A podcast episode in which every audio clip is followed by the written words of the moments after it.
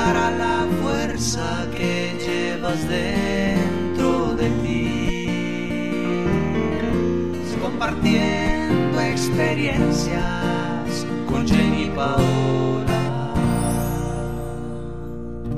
Mis amigos, ¿cómo están? Muy buenos días. Nuevamente, su amiga Jenny Burbano les saluda, deseándoles que tengan un maravilloso día. Eh, esperando que esta entrevista que vamos a tener a continuación con nuestra invitada especial, Brenda Rodríguez, sea de mucho beneficio para usted, que le sirva, que pueda obtener el extracto, lo sustancioso de esta entrevista y llegue usted con una chispita de motivación, con una chispita de, de amor. Oh, Para mí es un hola, ¿cómo placer presentarles a Brenda Rodríguez nuevamente, nuestra autora, escritora, empresaria, eh, conferencista, en fin, tiene de todo, tiene, es multifacética Brenda y lo más importante, una de las cosas dentro de todo lo que ella hace, escribió este libro, Cómo volver a vivir después de un coma. Gracias Brenda por estar aquí, gracias por acompañarnos en esta entrevista. Y amigos, amigas, si ustedes no creían en milagros o no que, creían que algo así se puede superar, pues lo vamos a escuchar a través de las palabras de Brenda Rodríguez. Muchas gracias por estar acá. Hola, ¿cómo estás? Muchas gracias a ti por invitarme, muchas gracias a las personas que te acompañan en el día de hoy. Muchísimas gracias, buenos días y bendiciones a todos los que nos miran. Gracias, gracias. La verdad para mí es todo un honor y un placer que estés acá. Yo sé que siempre tienes cosas que hacer, muchas actividades y sin embargo te diste cita a pedido del público que siempre me preguntaba, oh, quiero ver nuevamente a Brenda Rodríguez hablando acerca de esta magnífica obra de arte porque lo que yo tengo en mis manos no es cualquier libro. Es un libro de corazón, es un milagro viviente, es un libro que deja una, una experiencia de vida, deja un precedente sobre cómo es volver a vivir después de un coma, porque nadie está exento de tener una situación así. Y en este libro relata cómo sobrellevar estas situaciones, cómo uno nuevamente empieza desde cero. Y eso, ¿quién más que nos pueda relatar mejor que nuestra autora y escritora Brenda Rodríguez? Así que, Brenda, cuéntanos, ¿de dónde sale la inspiración para escribir este libro? Pues mira, la inspiración salió después de yo vivir esta, esta situación del coma. Eh, personalmente, ¿verdad? Estuve en coma 30 días y después de, de mi recuperación, eh, en, un, en un sueño que tuve, el Señor eh, me pidió que compartiera mi testimonio y que llevara mi testimonio a través de un libro de lo que yo había vivido. Entonces, este, desde ahí sale la inspiración para yo escribir eh, este libro, porque muchas de las personas con la pandemia cayeron en coma y la familia no sabe o no, no sabe ni tiene el conocimiento de cómo ayudar a una persona que está en coma y cómo ellos también eh, pueden aprender a, procesar eh, el, esa situación de ese momento de esa persona que está en coma.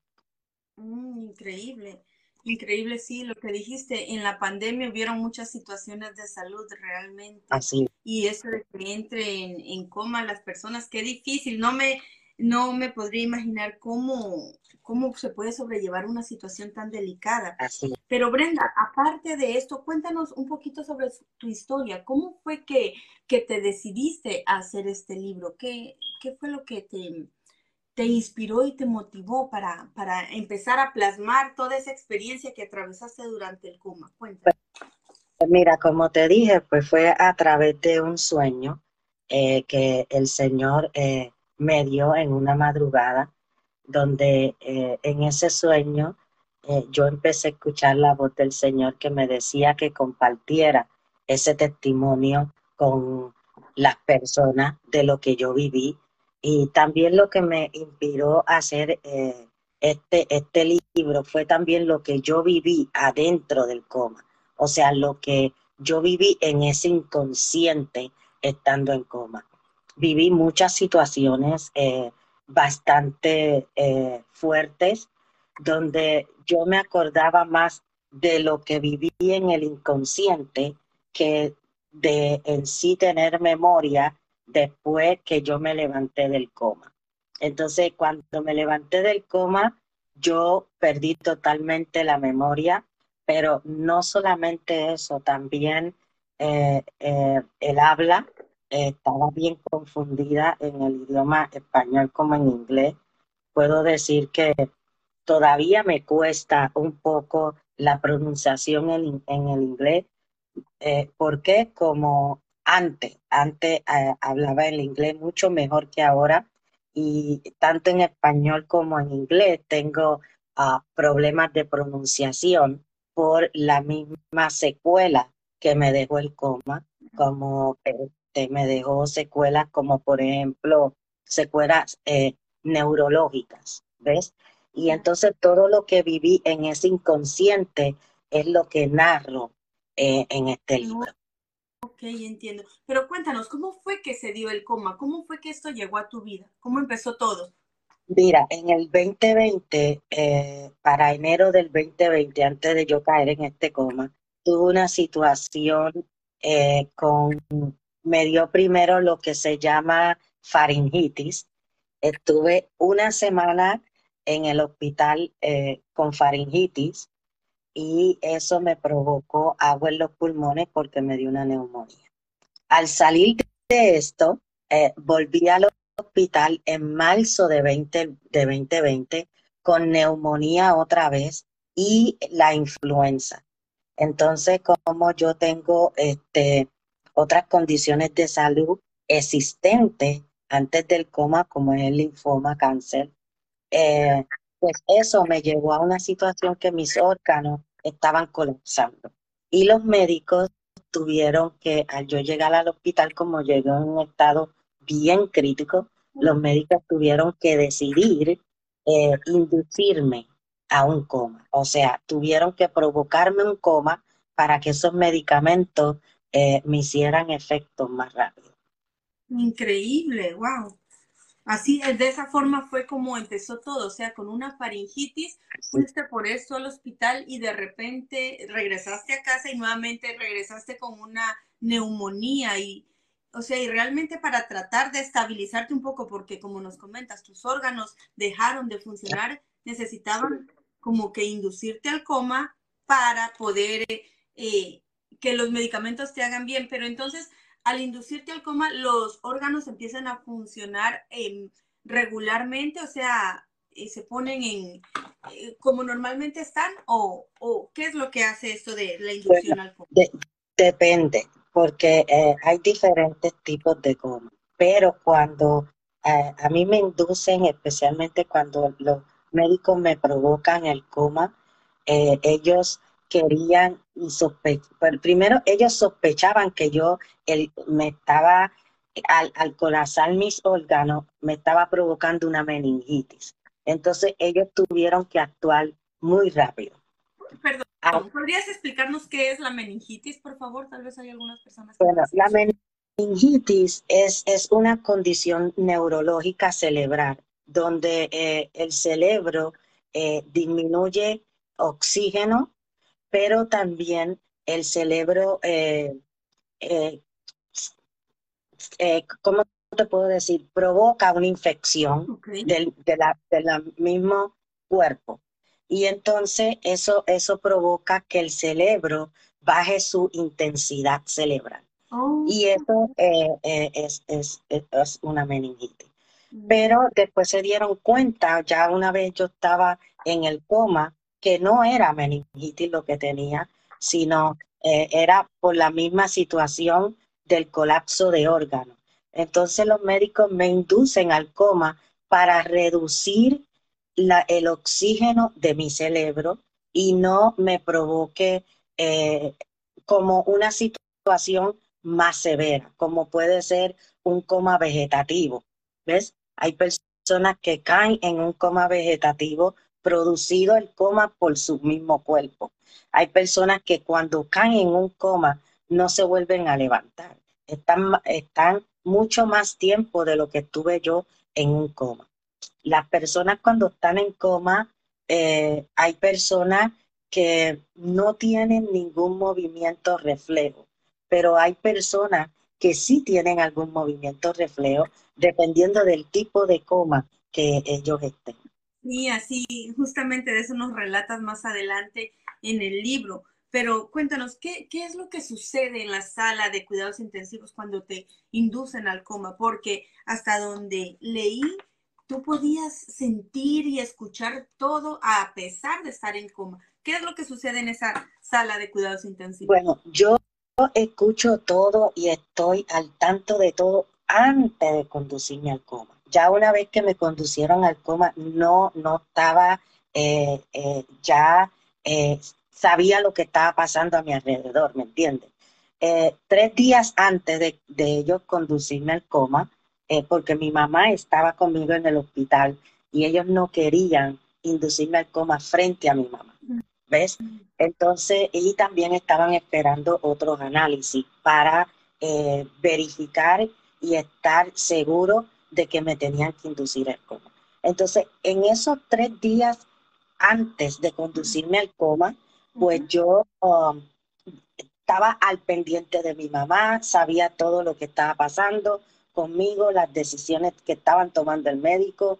Eh, constantemente los médicos me dejaban saber eh, por qué yo trabajo. Exacto. Mm. Ya después de tres días, ellos sí eh, me conducieron al coma. Wow, increíble. Pero en ese momento en el cual tú entras en, coma, o sea, depende de cada persona, lo va a interpretar a su manera, pero tú que eres la, la escritora de este libro, eh, se interpreta de la siguiente manera. Tú entras en coma y está ya tu cuerpo ahí en el en cuidados intensivos, pero es como que si tu, tu ser o tu esencia, tu alma, o sea, de, depende las palabras que tú decidas eh, decir, eh, es lo que sale y tú puedes darte cuenta de todo lo que está pasando, ¿verdad? hay, hay personas que están en un coma. Mira, yo siempre lo defino de esta manera. Te voy a explicar un poco para que las personas que nos están viendo entiendan. Cuando yo digo que hay un, eh, eh, diferentes tipos de coma, está el coma y está el coma inducido. ¿Qué, ¿Cuál es la diferencia de esto? El coma inducido es producido por tu, cuerpo, por tu propio cuerpo cuando tu cuerpo cae en coma por una eh, situación como es un ataque cerebral, un ataque del corazón, un accidente, eh, si eres una persona diabética, uh, la, el, tener la diabetes, en ese momento la diabetes te puede subir mucho por la presión arterial y te puede el cuerpo mismo producir un coma. Un coma inducido es cuando los médicos provocan ese coma para disminuir el oxígeno de tu sangre en el cerebro y no tengan más complicaciones, como te digo, un estado vegetativo. Al estar adentro del coma, eh, como lo estuve yo, dentro de ese coma, eh, yo no me podía dar cuenta de lo que estaba a mi alrededor, yo no escuchaba a las enfermeras, yo no escuchaba, eh, yo estaba sola en el cuarto porque en ese momento al conducirme al coma ya mi mamá no estaba conmigo en el hospital. ¿Me entiendes? Entonces, este, yo no escuchaba a los médicos. El médico me cuenta que me hicieron punzaciones en los pies y en las manos para ver si yo tenía algún reflejo, lo cual no lo tenía porque no estaba respirando por mí misma, sino estaba respirando a través de, la máquina, ¿me entiendes? Entonces, al, al, de yo estar respirando a través de la máquina, eh, eh, mi oxígeno disminuye más, ¿me entiendes? Porque dependo de una máquina, ¿ves? Por eso si te vas al primer capítulo, donde yo, eh, el primer capítulo donde dice el coma inducido, dice, el coma inducido es utilizado en un caso de que una patología o herida cerebral provoque un aumento de la presión intercraneal o para que el paciente se acostumbre. Por ejemplo, a una ventilación mecánica, ¿ve? Que va a durar más de lo habitual o porque se necesita que no consuma mucho oxígeno, que no se mueva o no tosa, ¿ves? Dice también, él dice que el aumento de la presión puede ser causado por una herida en el cerebro, un fuerte golpe, un tumor, un paro o una infección, entre otros. ¿Ves?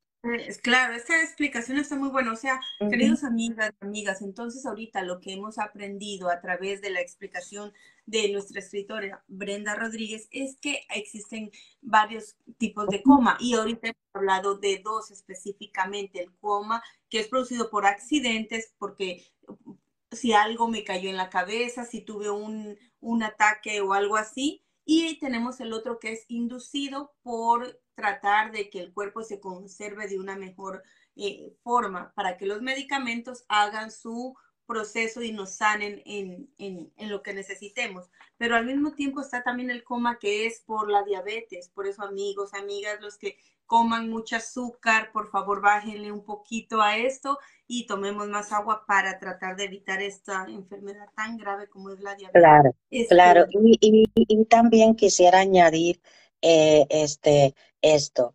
El, el inconsciente, estamos hablando de consciente, subconsciente e inconsciente, ¿ves? El consciente es, ahora como tú y yo estamos hablando y nos estamos dando cuenta de todo lo que pasa.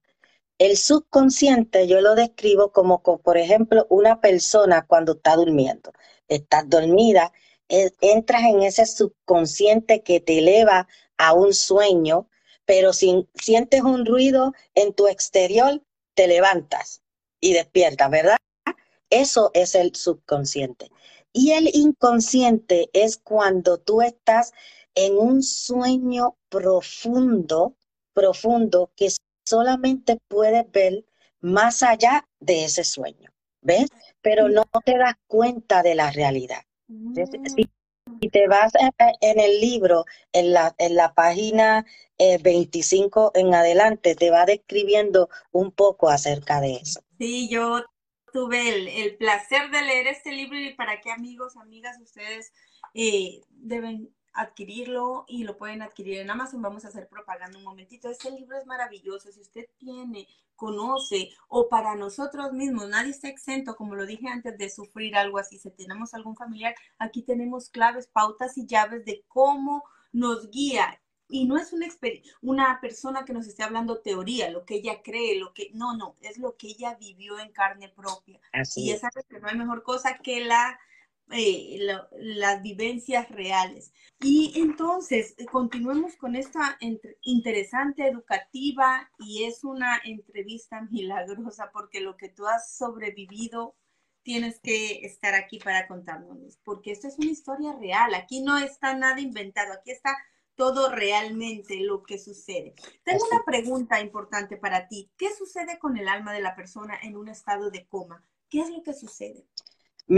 Mira, eh, el, el, el, ¿qué sucede el alma en un estado de coma? Ese alma eh, se eleva. O sea, por ejemplo, en mi experiencia, eh, dentro del inconsciente, yo, yo me vi fuera de mi cuerpo en esa cama. Vi los médicos cómo estaban encima de mí, me vi este, con los tubos en la boca, eh, tuve esa experiencia que yo misma me pude ver. Eh, y sabes que le agradezco a Dios que me puso en esa situación, porque yo me acuerdo cuando yo era pequeña, en, en mi familia, eh, pasaban situaciones familiares estando en coma y yo siempre me acuerdo de que yo miraba a esa persona en coma, que mis papás iban a visitar al hospital y yo me preguntaba, ¿qué él ve? ¿Qué está haciendo? que es pequeña y me preguntaba, ¿me entiendes? Entonces cuando Dios me puso en esa situación de, del coma y yo ver mi alma, ¿ves?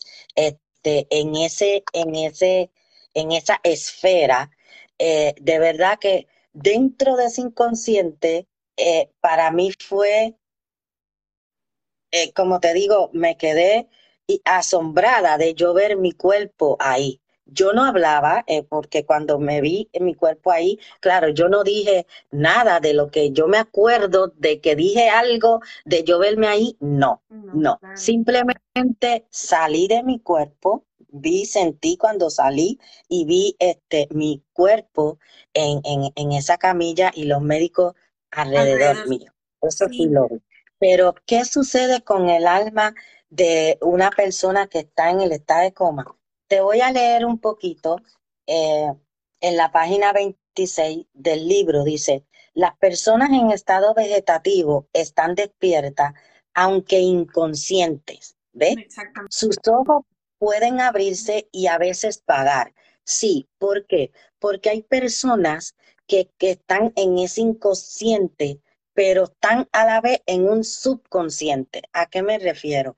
A que no, ellos no tienen el control de abrir los ojos, pero en el mismo inconsciente abren los ojos. O sea, es como un reflejo del mismo coma. Igual que apretan las manos, ¿verdad? Eso también lo leí aquí en el Exacto. libro, que muchas veces la persona está en coma, pero aún, sin embargo, eh, la, la hablas. Y se ha visto inclusive hasta en las películas y en las novelas, cuando alguien está ahí y va y uno le, le habla y abre los ojos, aprieta la mano, pero en realidad es- son reflejos, ¿verdad? De, del cuerpo. Así es, así es, es- son totalmente reflejos del cuerpo que en tu consciente y tus inconsciente tú no sabes que estás abriendo los ojos. ¿Me entiendes? ¿Por qué digo en tu consciente? Porque, como dije antes, hay personas que están en un coma, pero no viven un inconsciente. Se dan cuenta de que, de que, y escuchan a, a las personas, las enfermeras que están alrededor de ellos. Aunque están en un inconsciente de coma, pero están en un consciente, ¿entiendes? A la misma vez. Por eso, porque saben y, y se dan cuenta y escuchan de lo que les rodea. Y entonces otra, oh, ahí viene otra, otra inquietud más. Mientras uno está en el inconsciente, mientras uno está en esta esfera, como la llamas tú, y el alma simplemente puede quedarse dentro de la habitación, y yo te hago esta pregunta porque sé a dónde va, este, y uno puede estar dentro de la habitación o simplemente el alma sale, es como que eh, sale del cuerpo y se va a otro lado, solo se queda en ese, en ese dormitorio mirando al cuerpo ahí. Bueno, todo depende. Por lo menos yo me quedé mirando mi cuerpo, ¿ves? Pero, sí he escuchado de personas que se elevan. Eh, es una sensación que uno no lo puede explicar. Eh, como mujer cristiana te puedo decir que eh, yo misma a veces me lo pregunto, ¿verdad? Porque este, eh, eh, uno tiene que vivirlo uno para saber cómo, cómo eso se siente. Pero sí hay, hay personas, por ejemplo, cuando yo estaba entrevistando a mi médico para hacer este li- libro, él, él mismo me, me estaba comentando eso. Hay personas que se elevan en el mismo inconsciente y, y, y hay personas que en el elevarse al inconsciente eh, escuchan y en el Sí, mismo inconsciente, eh, eh, eh, en el mismo inconsciente hablan y se, y se Pero mira, justamente, y eso está escrito en el libro, la, la siguiente sí, pregunta, yo la leí. Aquí sí, dice Mónica González, dice, eh, la autora, o sea, Brenda. ¿sentiste miedo de atravesar esta situación? ¿Sentiste miedo mientras mirabas tu cuerpo ahí? Es la pregunta de, de Mónica González. Claro que sí, sentí miedo antes de entrar al coma, pero mucho miedo sentí estando en el coma en ese inconsciente. Me explico. Sentí miedo cuando los médicos, antes de producirme el coma inducido, eh, me dijeron, te tenemos que inducir a un coma porque tus órganos están colapsando. Wow. ¿Ves? Entonces sentí miedo de eso, porque yo personalmente nunca había estado en un coma. Ahora, cuando entré a ese coma, a ese inconsciente, que dentro del inconsciente sufrí, viví dolor, viví un secuestro, viví angustia, viví este, tortura, Sí. o definitivamente en todo momento era pánico, era miedo, era eh, lo que a- a- algunas personas viven además del miedo. eh, no me acuerdo la palabra exacta que es, pero vives un miedo que, que es, que es indiscutible, es, eh, no lo puedes tampoco describir ese miedo, ese pánico, esa fobia, esa es la palabra correcta, es una fobia que, que, que traspasa tu alma. Es que no es para menos, imagínate uno saber de que está bien y te vamos a decir, no, ¿sabes qué? Eh, Brenda Rodríguez, hoy día te vamos a inducir a un coma porque estás realmente, eh, están colapsando tus órganos y aquí no, hasta todo el mundo tendríamos miedo y es normal sentir miedo, es raro que no lo sintiéramos. Tenemos una, una, una acotación más aquí de parte de John Jairo Ramírez Borrero desde Colombia, dice, como dice usted, en la religión tenemos espíritu y tenemos alma. O sea, supongo que él quiere saber cuál es la diferencia o cuál de los dos fue el que se elevó y, y tuvo esta trans, eh, esa trascendencia, salió del, del cuerpo y salió de, del dormitorio en sí. Mira, como mujer cristiana, eh, evito entrar en, en, ese tipo de, pole, de polémica por respeto, ¿verdad? A, ah, a, otras personas y también a la doctrina donde, donde yo me identifico. Pero yo lo que sí te podría decir es que la persona cristiana sabe y, e, e, puede identificar lo que es el espíritu. ¿Por qué? Porque el espíritu de esa persona viene a través de tu Espíritu Santo, ¿ve? A través del Espíritu Santo del Señor. ¿Me mm. sigue? Y, y, esa, y esa sensación de tu alma eh, que tú estás sintiendo en ese momento que estás en el, en el inconsciente viene a través de tu inconsciencia. ¿Me entiendes? Entonces son dos cosas distintas que eso se lo dejo a la persona que nos está viendo, a que, a que ellos mismos decidan y descubran lo que es eso, por respeto, ¿verdad?, a las personas creyentes. Gracias por esa explicación, es, es excelente, porque en realidad así, muchas veces tenemos que ser muy cuidadosos con lo que hablamos por no herir la susceptibilidad de cada persona. Cada persona tiene su creencia, su, su doctrina y está bien, es respetable. Pero volviendo a nuestro tema de eh, nuestro libro, Cómo volver a vivir después de un coma, háblanos un poquito acerca del secuestro. Yo lo sé porque lo terminé el libro, pero quiero que tú nos cuentes un poquito de aquella enfermera y de aquel doctor. Cuéntanos un poquito qué es lo que sucedió en el secuestro que tuviste en tu inconsciente. Sí, pues mira, ese fue el momento que yo más me identifico dentro del inconsciente. Eh, en el capítulo 9, que yo hago eh, una descripción total de lo que yo vivo en ese inconsciente. Eso fue lo más que me tocó. Dentro de ese inconsciente, lo más que, me hizo sufrir. ¿Por qué? Porque adentro del inconsciente viví un secuestro, ¿verdad?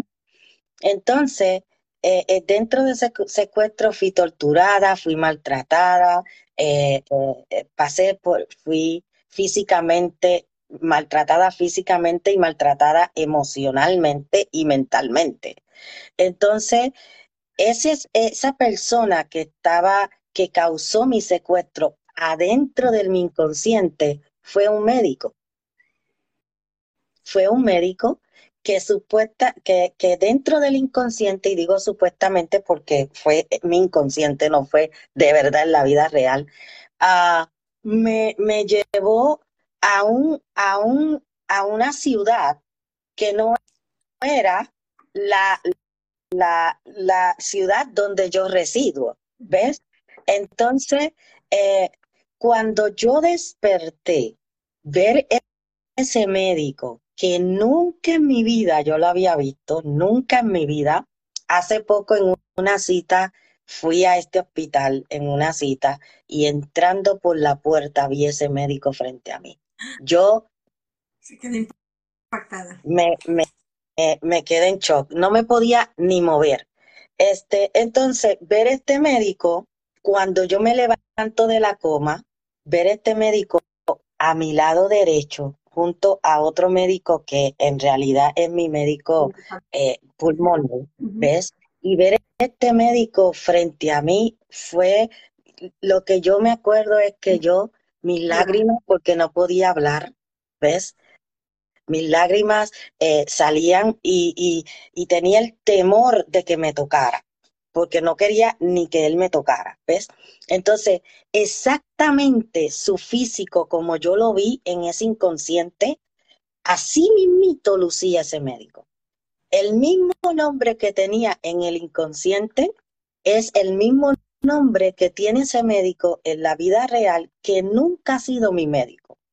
Y es, es increíble cómo esta del coma te lleva a, a otra zona diferente. Mira, vivir un secuestro en el inconsciente, pero con personas que realmente existen es algo ya eh, de otro mundo. Es realmente increíble. ¿Y qué hiciste entonces después de ver a esta persona ahí parada frente a ti? No podías hablar, no podías eh, simplemente miedo. ¿Cuál fue tu otra reacción? Mira, te cuento un poquito porque eso se lo dejo en signo de pregunta a las personas que están viéndonos para que compren el libro en amazon.com.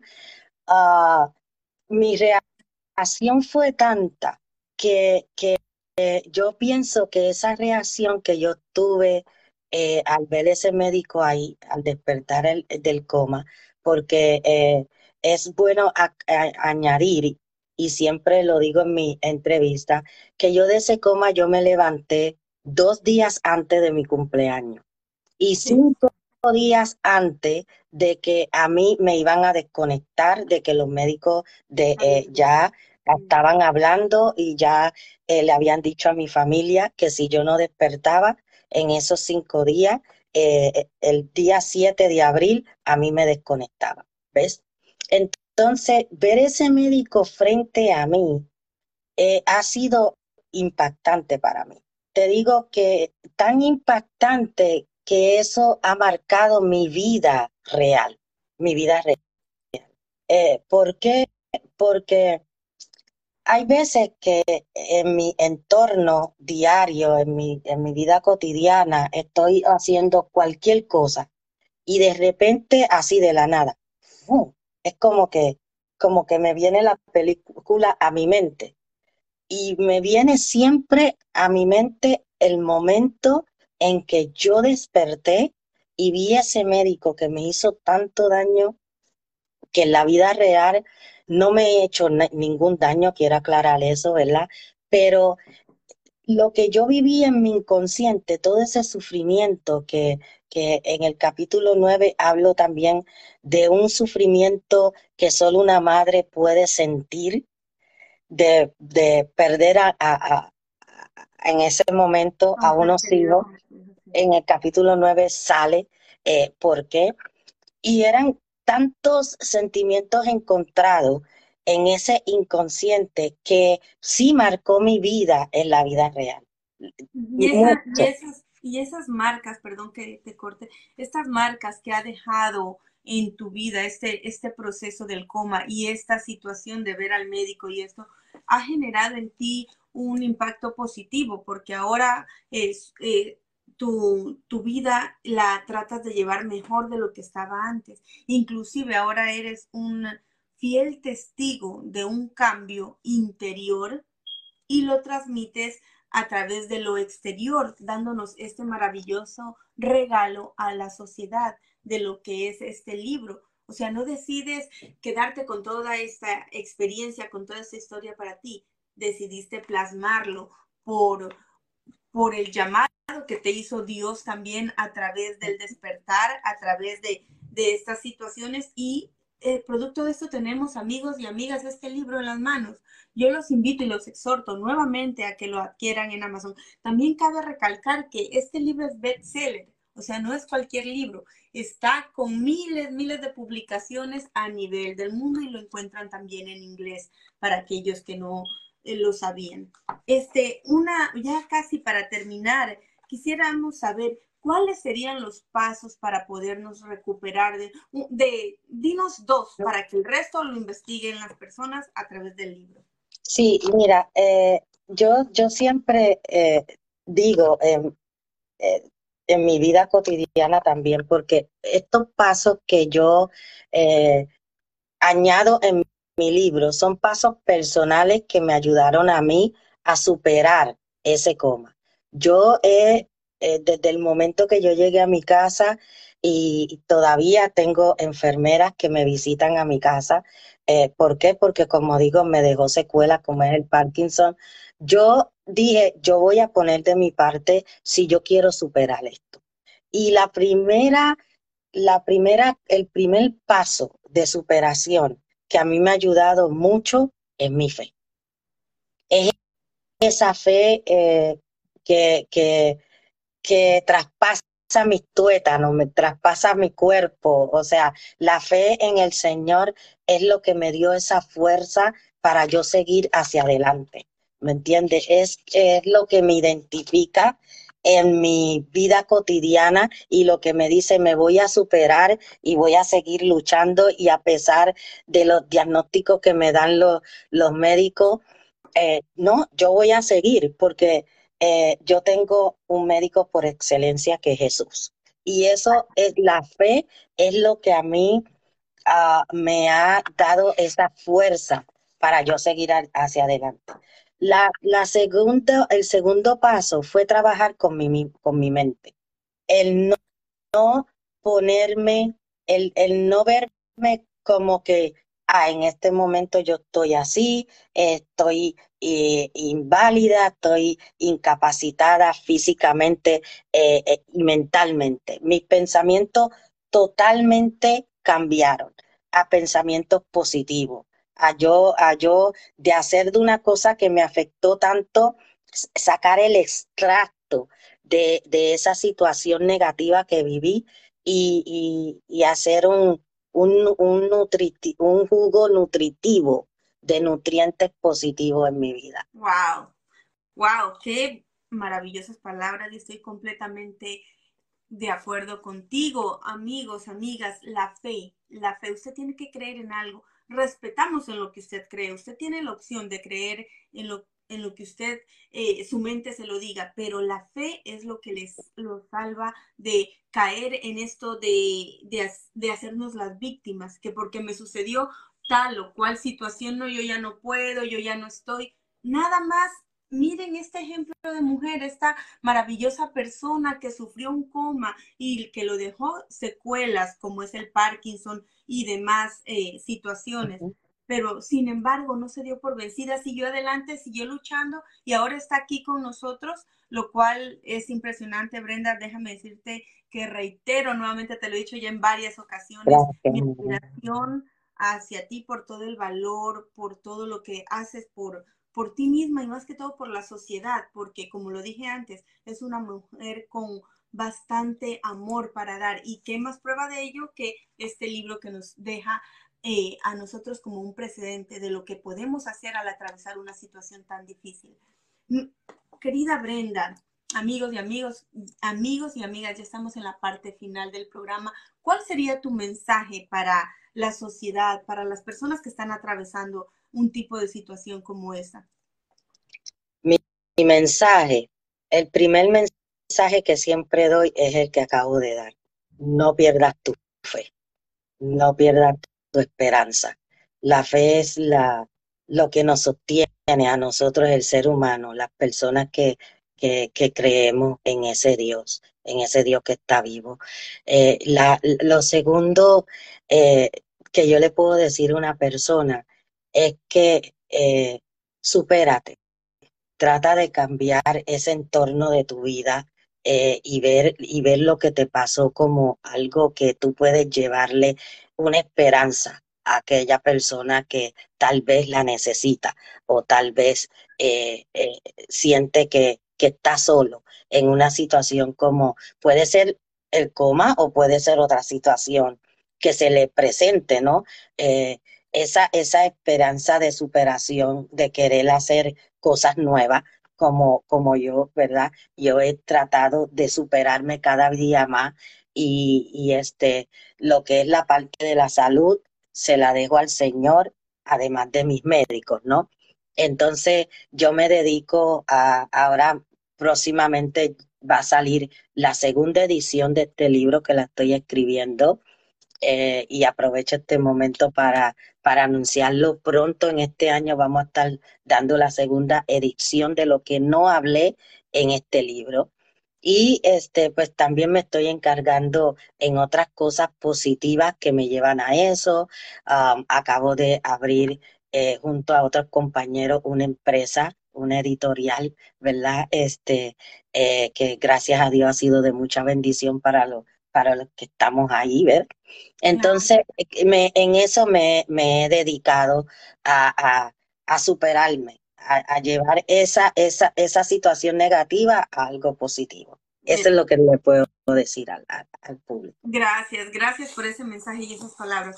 ¿Y dónde te podemos encontrar? Si alguien desea contactarse contigo para la editorial o para hablar contigo, para una conferencia, una charla motivadora, ¿en dónde encontramos a Brenda Rodríguez? Mira, pues me pueden encontrar a través de mi Facebook como Brenda Rodríguez en Facebook, ¿verdad? Eh, estoy ahí. Eh, también me pueden encontrar en Instagram y me pueden encontrar a través de eh, mi correo electrónico también que es Brenji cs0474 arroba gmail.com y a través de mi teléfono 205 203 38 70. Ahí me pueden encontrar y también este, a través de la cuenta de eh, Empobook en Facebook, que es la editorial donde ya soy eh, socia, ¿verdad? Y que hace poco hicimos la apertura. Eh, me pueden encontrar a través de eh, empobook.com, que es este el entran a Facebook, ponen Empobook, ahí lo ven.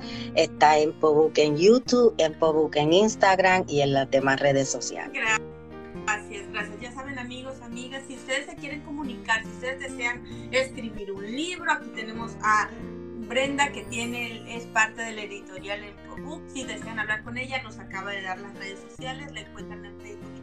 Brenda, de todo corazón, te agradezco muchísimo por estar con nosotros en esta mañana. Gracias a ustedes amigos y amigas por mirarnos. Los quiero mucho. Un abrazo. Gracias Brenda por acompañarnos. Gracias a ti, gracias por invitarme y a todas aquellas personas que me estuvieron viendo y a, mis seguidores también. Dios les bendiga. Amén. Que Dios me los bendiga. Igual. Hasta la próxima. Amigos y amigas, si te gustó, dale un like y no te olvides de suscribirte en la campanita de notificaciones para que cada que suba un video te lo recuerde y lo puedas ver. Sígueme a través de las redes sociales como Jenny P. Burbano en Facebook, Instagram y en YouTube. Te espero de lunes a viernes, no te lo puedes perder.